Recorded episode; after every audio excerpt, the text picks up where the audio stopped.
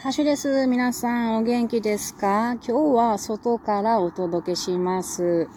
えっとね、また山登りに来ておりまして、我が家も、我が家の第二リビングと呼んでいる岩の上、山頂からお届けしております。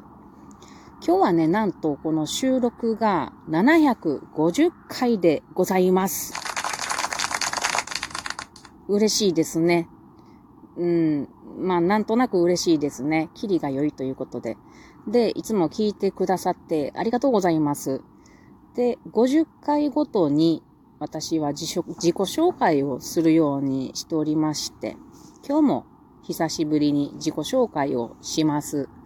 でね、もう50回おきっちゅうと15回目ぐらいになってくるんで何を話したもんかと思いますが、先日、このラジオトークの中で、あの、コラボライブで話していた時にですね、ハシュさんは、このアイコンの似顔絵のような顔をしていらっしゃるのですかという、えー、質問をもらったんですよね。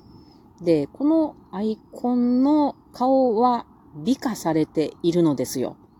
なので、これはまずいぞって思ったこともあるので、まあ、顔の特徴とですね、その後、まあ、自分の性格を自己分析して話してみようかと思います。まあ、自己分析というものが一番当たらないとは思うんですけども、まあ、たわごとと思って聞いてもください。まず、顔はですね、このアイコンのようにシュッとした顔ではありませんね。このシュッとしたという言葉はなんて便利なんでしょうかね。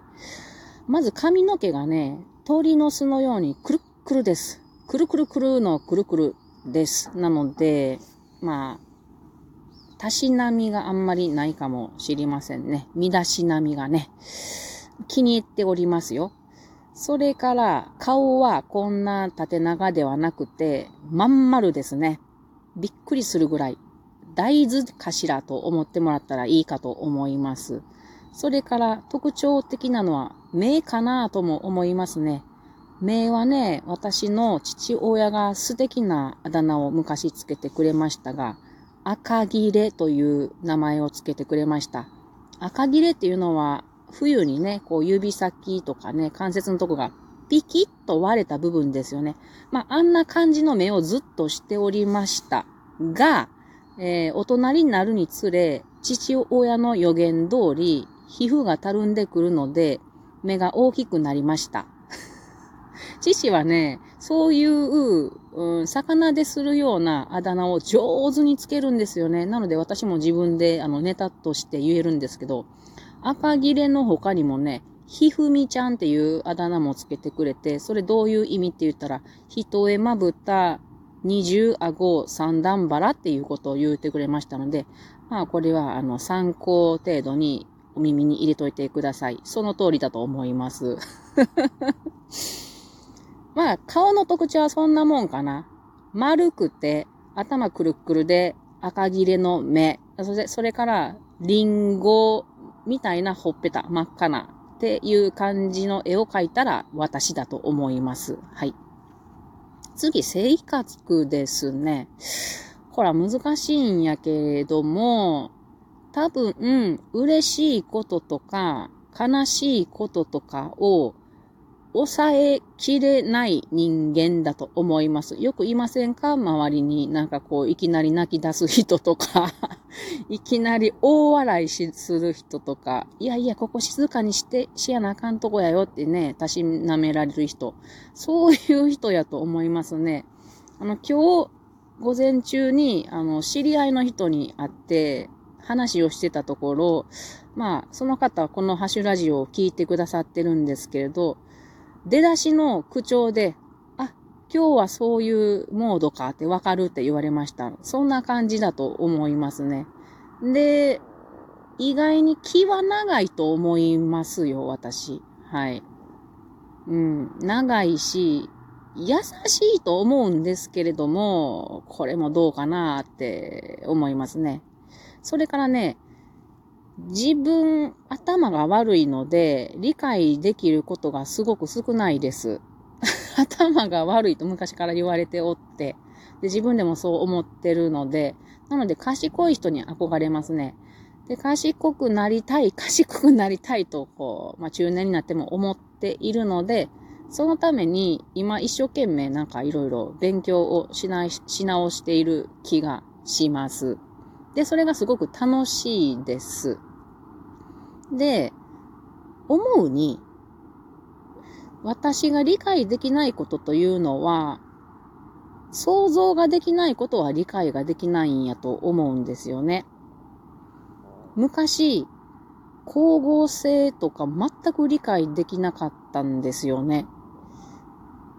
で、他にも、うんと、体の仕組みで、例えば酸素と二酸化炭素を肺で交換するとかいうのも、理屈ではわかるけれども、なぜかってわからないんですよね。で、これらはなぜかというと、その、うーん、一番ミクロの現場がわからないから理解、全体を理解できない。なので、もう無理って諦めちゃうんですよね。で、最近は、その大学の講義を受けていますけども、例えば人の体であれば、酸素が肺にとま、取り込まれて、肺胞まで行って、そこから毛細血管にどうやって酸素と、うん、二酸化炭素を交換するかっていうのを学んだんですよね。まあこれ学生の頃にも学んでるんかもしれませんが、で、その交換の方法まで知ることができて、やっと理解ができたんですよね。面白いと。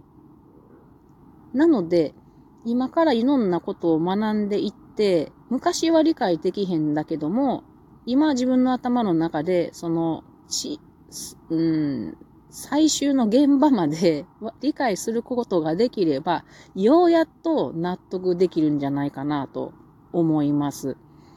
こういう、も、うん、こういう考え方がね、いろんなことにあると思います。人間関係でも、そういう一番小さな原因のところまで見てみたい。それは何であろうかって考えることが非常に好きやと思います。なので、小さいことを見ていく性格じゃないかなと思いますね。で、その研究対象が今は自然であると思う。だけど、本当に一番の研究対象っていうのは実は全く違うものであり、まあ、ある意味自然科学の一部ですけれども、それは何かというと、夫ですね。夫すごく面白いんですよね。もう、私は本当に毎日研究してる感じ。研究してるっていうか、面白い。